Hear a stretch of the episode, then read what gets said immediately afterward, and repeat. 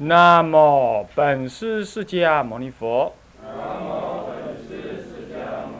南无本师释迦牟尼佛。南无本师释迦牟尼佛。无上甚深微妙法。百千万劫难遭遇。我今见闻得受持。愿解如来真实义。菩提心修要讲纲，各位比丘、各位沙弥、各位敬人、各位居士，大家早安。请放掌。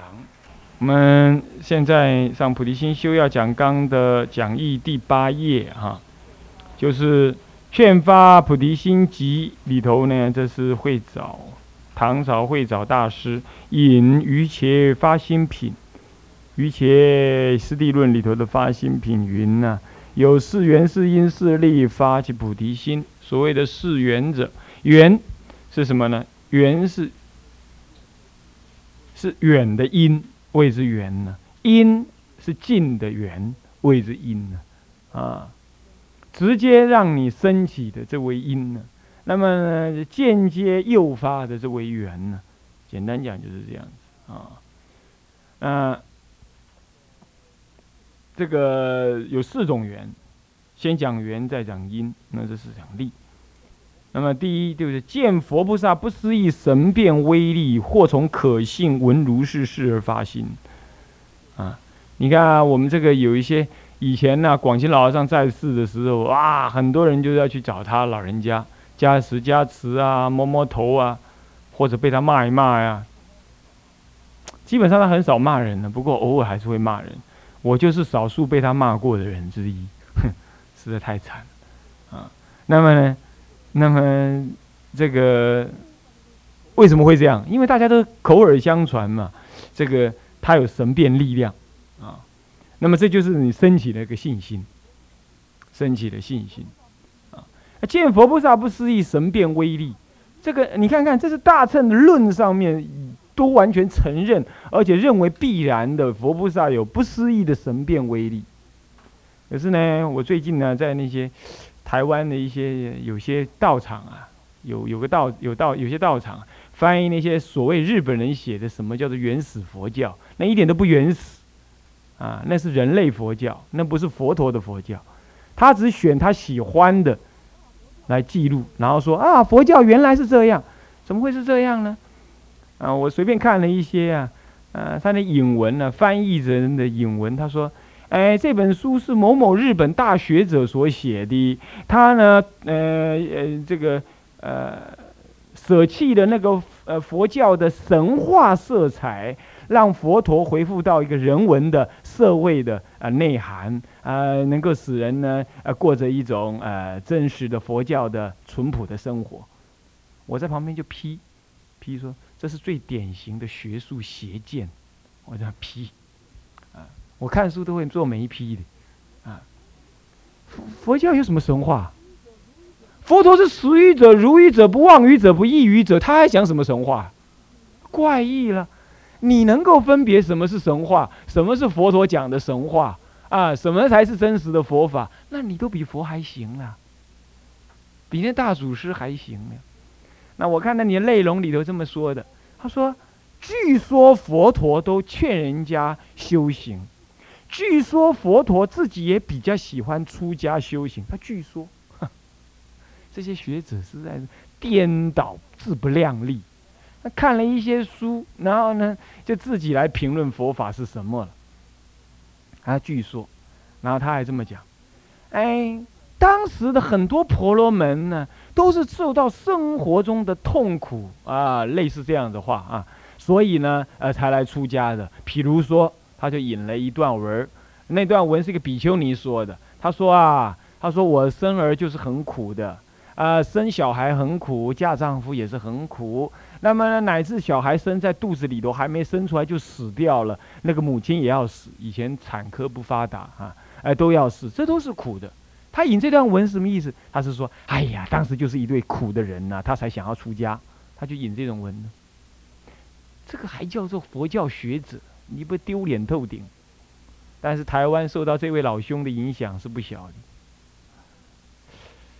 你想想看呐，比丘再不努力呀，那发菩提心再不发呀，现在这种文章是写的特别多，干什么？白话易解，印的书又漂亮，又到处在卖。那咱们一部《金刚经》，你外面都不一定买得到，是吧？是不是这样子啊？那《金刚经》谁懂？哎呀，就是那空来空去，不懂。那这个经啊，一教经叫人家要修行舍弃世俗，谁懂？是这个说这个这个东西，这是都是违背现在社会潮流的。所以我们关起门来修行，应该的。可是偶尔也要看看这个世间已经变成什么样了。你不要说托钵，你不可能了啦。以后我看你出了家，光了头走出去，人家都要对你什么样？对你吐口水，干什么？就像香港有些地方啊，一大早出来就看到光头的话，他宁可不赚钱，他宁可计程车不不载你。为什么？光头就是输光光。嗯，香港人就是讲这话也不能这么讲了，到时候录音带流通到香港。懂吗？我到香港会被乱棒打死？但是就是事实就是这样吗？见佛菩萨的不思议神变之力，各位同学，你相信多少？但是倒过来，现在呢，一大堆人就信什么呢？信一堆凡夫外道的不思的什么呢？可思议可笑神变力，他就信了，这也是颠倒。所以不信是颠倒，妄信还是颠倒。实在现在呀，要要要教导出家人，实在真难呐，实在真难。你跟他讲神变之力不可靠，他就否定了释迦佛怎么样放光动地啊？他讲经说法之前，眉间放白毫像光，什么毫千毫像光，什么像光？地藏经这么讲，他说这这这这这这这神话，他又不信。你跟他讲说要相信神变之力嘛，他就相信外道去了。他说他宁可相信外道那个看得到的。这都错。外道外道那个不是神变，是幻术，但是你不能分别嘛？为什么？总而言之，末法呀，比丘要弘扬佛法，只有一件一条路可走。盖庙弘法立身呢，都是随缘的，真正就是实修实证，不然真的没办法。那么呢，我常常啊看了很多很多的一些乱七八糟的这些书啊，我就知知我自己也知道说，大乘佛法一定要弘扬，再不弘扬要完了。可是每次弘扬的时候都有一个压力，什么压力？我讲一个譬喻，你们就知道了。啊，一切贤圣皆以譬喻而得解。哈，我现在也讲譬喻，就好像有，就好像我现在看到，就好像一看到一些大极大部分众生都是什么，在外面挣扎煎熬，那么呢，饥渴走过沙漠，来到了什么？来到我开的这家饭店。佛法饭店来，他正是走过了那茫茫的沙漠，呃，经历了滚滚的红尘，来到了我这家饭店。我呢，真的是很想煮一桌什么满汉全席，让他痛痛快快大干一场，吃的健康又快乐，饱满又营养。可是像这样子的人来到我的饭店，他能吃什么呢？第一，他最想喝什么？他最想喝可口可乐，他口渴。喝完了可口可乐之后呢，他想要干嘛？他没有胃口，为什么？咕噜咕噜咕噜咕噜一直喝下去之后，肚子都是水。你叫他不要喝吗？不可能，何以故他口渴，你不可能让满汉全席给他吃，他看了就生厌。那好了，喝完这个之后，你为了诱导他的他的他的食欲呢，还得要送上来几盘什么呢？开胃什么？小菜，有点酸，有点辣，那有点豆皮，有点豆馅儿，有点花生米。哎，它本来是热的很呢，一喝的那个凉飕飕的东西之后，哇，有点胃口了。看到开胃小菜了，稀里呼噜就吃。虽然有一点营养啊，可是我们看的实在是不忍。为什么？后头那么多好菜，你看他现在一盘一盘往嘴里倒。全部把开胃小给吃完了，还在跟我要，还有没有？还有没有？我要给他好吃，他说不要，我这个就好了。为什么？他已经经过这么多的煎熬啊，又口渴又饥啊。那么口渴，刚喝完那个东西的时候，突然间那个热气一下降啊，他突然间激火中烧，看到什么东西好吃的就往嘴里塞。他不知道后头还有好东西，这不过是开胃小菜。他有大吃特吃，那我是看他这么吃，我实在是很紧张。所以我这个老板呢，没办法，我下次他来的时候，我只给他白开水喝，我不给他可口可乐。然后呢，他要吃开胃小菜，我只给一点点，而且是跟着满汉全席一起送。我不能够先送开胃小菜，他会得少为足，一吃而饱，完了，完了，一切好料都完。刚刚是譬喻，现在法和，嗯。我这样来用法来合呢？什么叫做沙漠？什么叫做红尘？红尘就是累劫以来六道的轮回。什么叫做沙漠？我们呢，出生到今都在找寻真理，都在一堆什么呢？真理的沙漠当中苦苦的前进。最后，什么叫做饭店？走上走入佛门，谓之饭店。那么呢，那个佛佛陀呢，就是那个饭店的老板。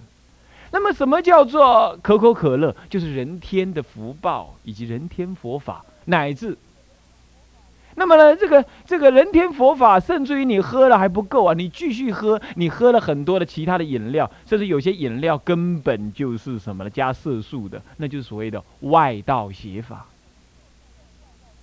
喝了这个之后，虽然是外道邪法，乃至某某道、某某某某法门了，你还是会引你入佛门。这个时候。如果你喝了，你降服了那个什么那种想要追寻的心情的时候，你就想要真正找到解脱之法。什么叫开胃小菜？就是佛陀讲《阿含经》，那是慢慢调熟，就是渐出嘛。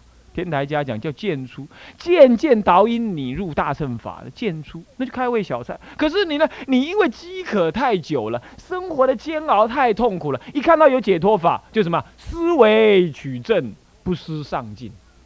这就好像你呢吃那开胃小菜一样，是一直吃开胃小菜还是有点营养的，没有错。但是吃完了之后怎么样？你不知道后面还有真正的正餐，你不吃了，得少为主。哎呀，我们佛陀这位厨师屠夫护护，就不能把佛法上妙的佛法给传递出来。各位啊，你们不要做这种旅人，要沉得住气。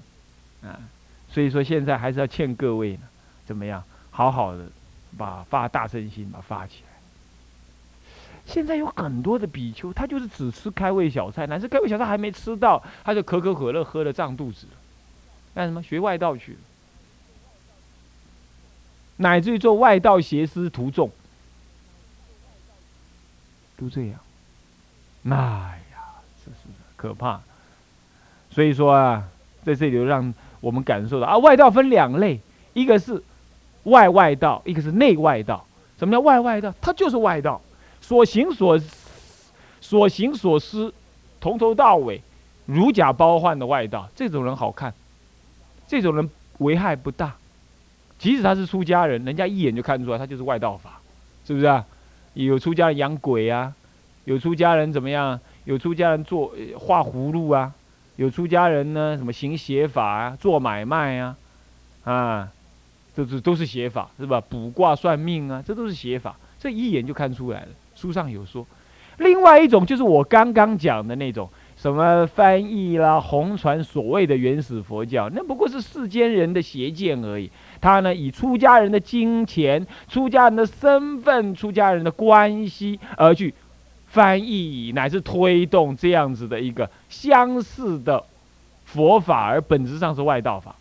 那你看，这是内外道，这是内道的外道，这是危害呀，最重最重就这个。佛陀说：“世生中从，正此之类。”末法有没有？末法没有才怪。佛陀早就有受记了。各位同学呀，你们要好好的修福报，好好的发大心，好好的决心修解脱法，啊，不然呢，未来的众生都是我们的父母啊，没有人度他们的，啊，乃至你自己都度不了。各位是不是这样子啊？好，那么这一段文丁一就是这样的发挥完毕，申论完毕了。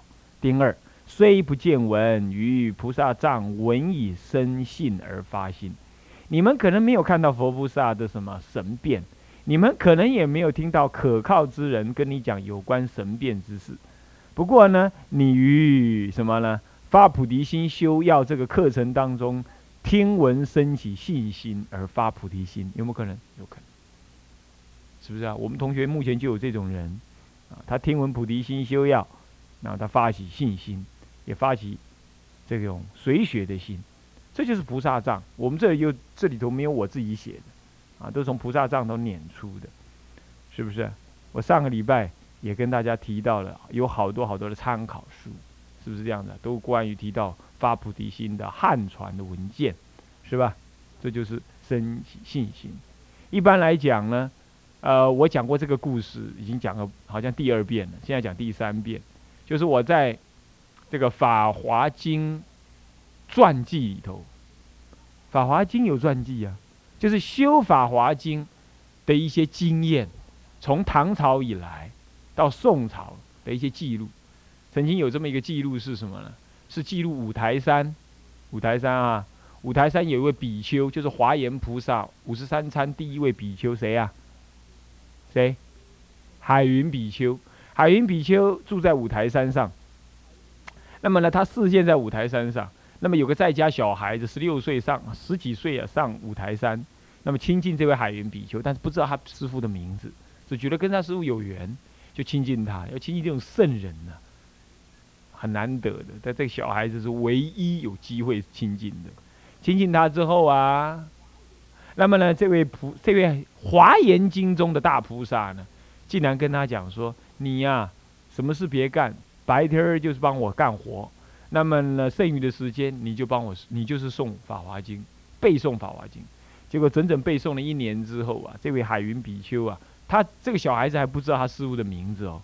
但是呢，这位华严的大菩萨就跟他讲说：“呃，你现在打算怎么样？”这这这不是小孩子跟他师傅讲说：“我打算是在外面去参学，乃至出家受具。”他说：“好，我帮你剃度。”剃度完了之后，他就跟他说：“那我要去外面受具了。”他说：“好，你到呢。”南京嘛，哪里哪里啊？哪位律师那里去受具足戒？好了，然后这个小孩接着就问说：“那如果他问我师傅是谁，那我应该怎么跟他讲？”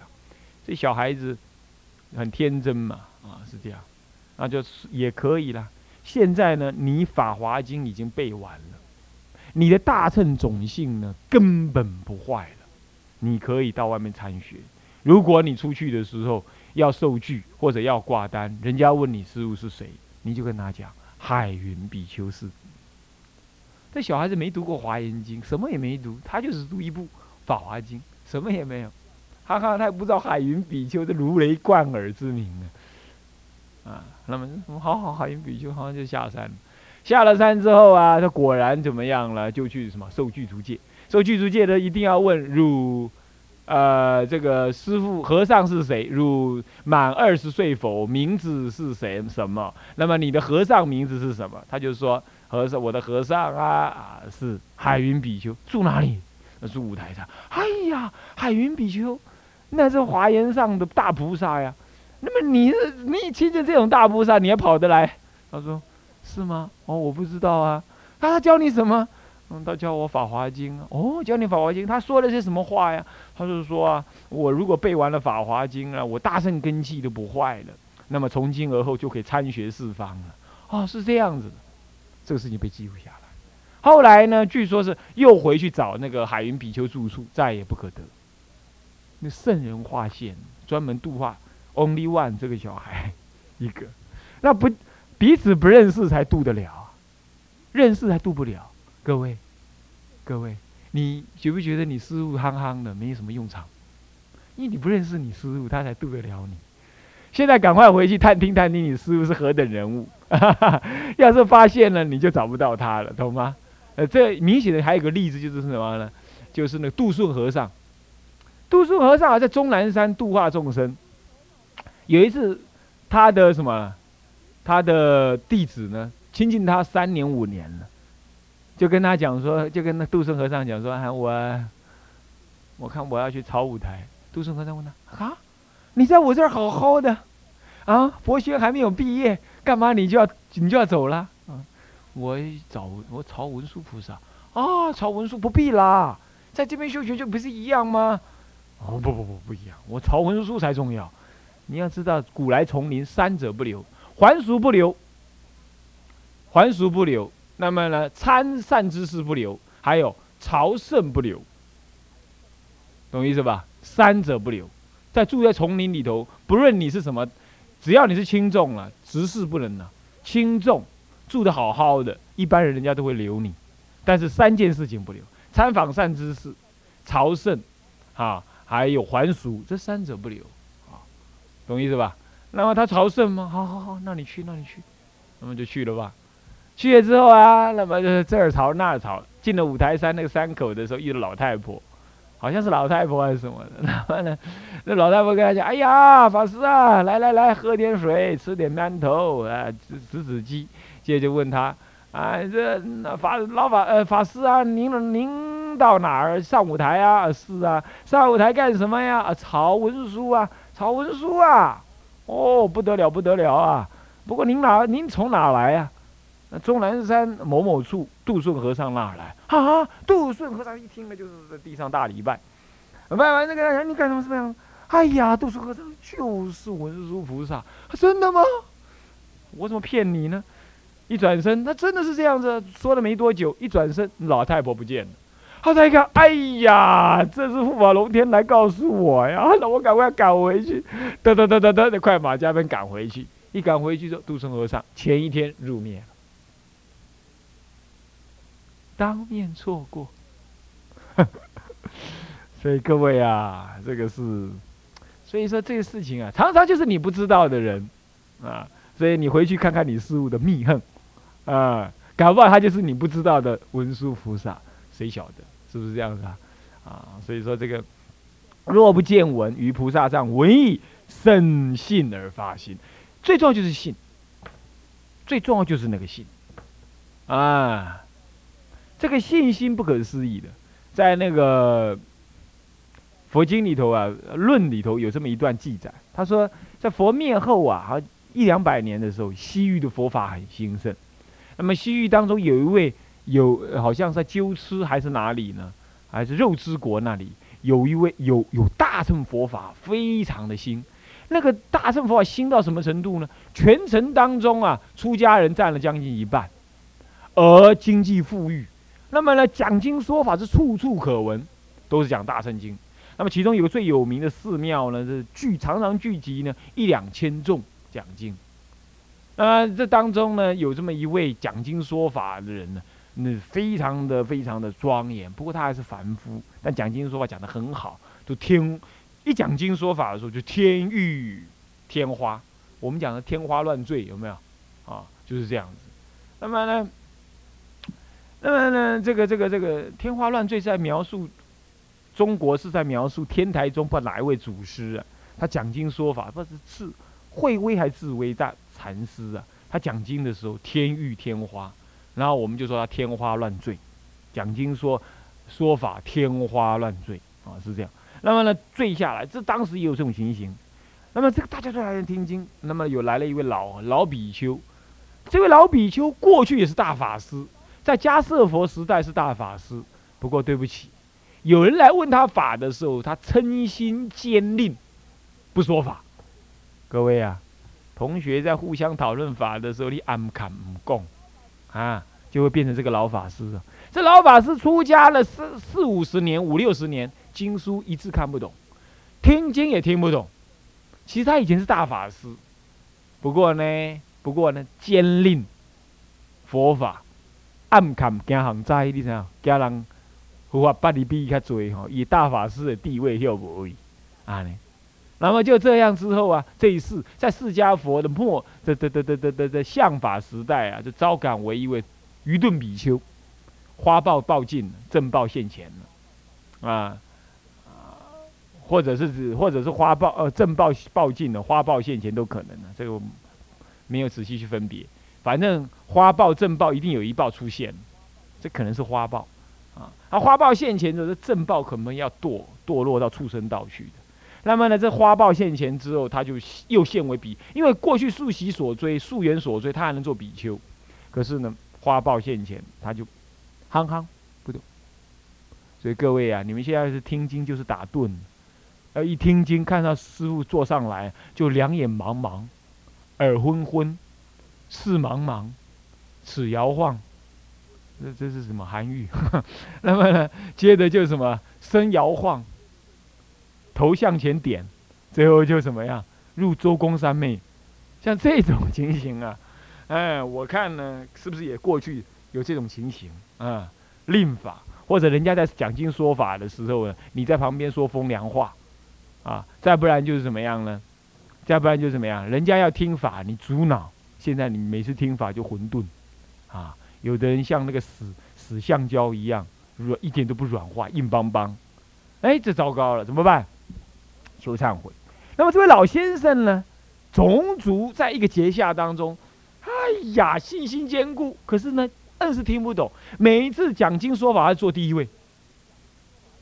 讲完了，大家都说好，他也觉得很好，但是从来没听懂一句，他很懊恼，很懊恼。他下定决心，等到解下的那一天，最后一堂讲讲经说法了，他一定私下留下来，因为不敢公众问，他私下留下来，怎么样？要问那位法师关于怎么修行的事情，他痛下决心，有忏悔心哦，有惭愧心哦，听清楚，有惭愧心。啊，惭愧心的时候呢，好，这是讲经说，最后讲经功德殊胜行，无边胜福皆回向。好，回向完大家都走了，他老人家还留在那。那么法师收一收东西嘛，大家恭喜他完毕，那个贺来恭贺他的人也恭贺完也走了。哎，他看这个老人家怎么还不走？好像有话要说。那年轻的法师很好心，说啊，老法师啊，老人家，您老人家还有什么事啊？哎呀，他就扑通就跪在那儿，痛哭流涕，一把鼻涕一把泪，很诚恳了。我说我过去一定造了什么业，我修行修不懂。您老人家讲经讲那么好，那个都天花乱坠，那我都我都听不懂，那怎么办？那我能不能跟你请教修行的法门？这老人，这是这年轻人一听，看他这样也是蛮可怜的。啊，好啊，你问。结果他一问就问出一个糗问题来了。